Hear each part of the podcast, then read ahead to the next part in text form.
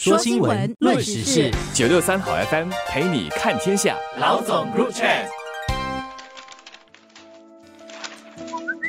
各位听众早上好，我是联合早报的永红，我是李慧玲。今天我们来谈这个星期五的一件很有纪念意义的日子——香港回归中国大陆二十五周年纪念。那么这个时间点还是引人关注，因为我们知道一九九七年香港回归中国的时候，中央对香港做了一个承诺，叫“港人治港，高度自治，一国两制，五十年不变”。然后呢，回归二十五年，正好是在这个五十年的一半。然后呢，当然在这个时候，很多人就会借着这个重要的历史时间点，回顾一下香港走过的历程，还有最关键的就是重新思考这个问题：一国两制过了二十五年，是不是已经变了？基本上很多人讲法就是现在可能客气一点说，就是要一国两制二点零啊，它肯定跟当时候的一国两制是不太一样的。我觉得，因为一国两制这个概念，其实当时候是邓小平提出来的嘛。但是其实真正什么是一国两制，我想那个整个时代背景，因为从八十年代初，你想那个时候是刚刚中国文化大革命结束之后，中国还经常面临左的问题。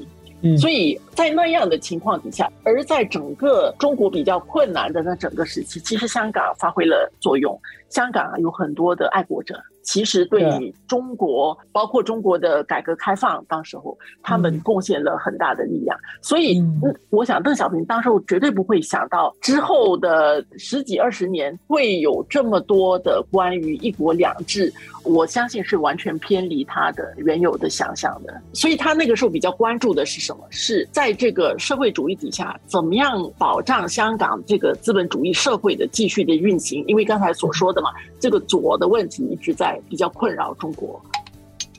所以我们都会知道说，他说这个马照跑，舞照跳，他的很多的描述其实是香港基本上要保留他原来的这些运作的方式，因为有一个前提，我觉得他相信香港人是认为自己是中国的一部分。其实你如果去听当时候包括七八十年代的很多香港那些歌曲，其实他的流行音乐里面。什么做个勇敢的中国人呐？对对对啊，有很多这样的歌曲的，他不会是去质疑这个身份。所以在那样的情况底下，我想谈一国两制，它既是对于当时候对于很多人来说可能是清楚的，但是也模糊的，因为他没有去给他很严格的下了一个什么样的定义。当然，他在谈到基本法的时候，这些都是需要去。你说这个权力的运行、行使等等是怎么样？这些是有的，但是其实我自己常住在香港的那几年，不断的他们在讨论的问题是一国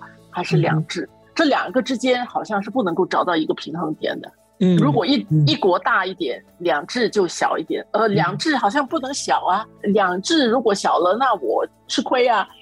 那就不一样了，那就不是一国两制。所以不断的在这样的循环。着同样的这个问题，当然有学者他们会尽量用他们的方式去诠释“一国两制”，但是你想说，刚开始的时候，董建华那时候做特首，他是完全符合邓小平所说的这个爱国者，因为中央对他是有充分的信任，所以他也给他相当大的空间去发挥，真的是准备要让港人治港。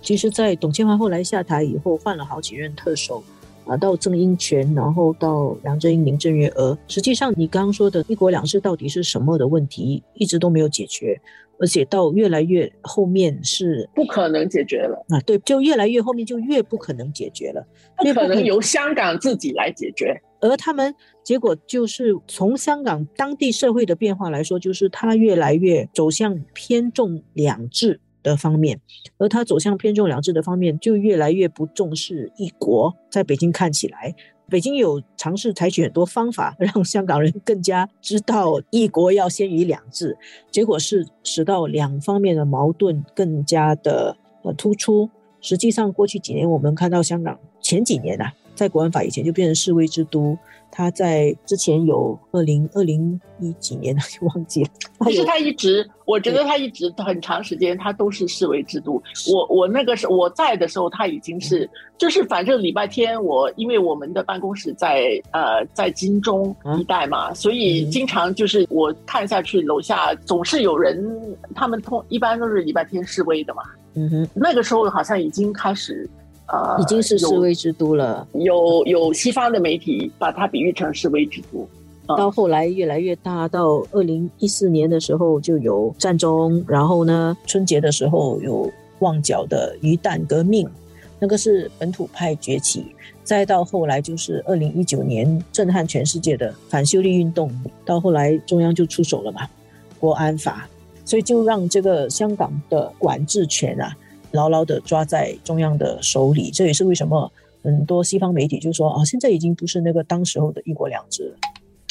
我其实看到这个香港的走势，它另一方面方面也跟国际的形势有关系。就刚刚才慧玲说到，一九八四年的时候，中国是主要是防左，而且中国那时候在国际上经济实力也没有这么强。那么这二十年来，中国的崛起，其实国际社会啦，实际上你说的很清楚，就是美国它对于中国走的方向有越来越多的质疑，中国自己内部也发生很多变化。然后在这个香港以外的这些环境。啊，也会刺激到香港人对中央的看法，也就加剧了两制对一国的紧张，然后使到原来那个一直很模糊的那个一国两制的版本运行不下去，就变成现在这样子了。当然，中国大陆本身的空间，也就是你刚才所说的外部的国际形势的影响，然后中国本身的变化，其实香港是一直都很担忧这个。呃，空间的被压缩的，所以他会很敏感的做出很大的反应，然后那个反应更大，结果北京也很敏感的，所以就来到这个二十五年，其实真的就是一个这个中间点，我们会看到一个重要的香港的转折点了。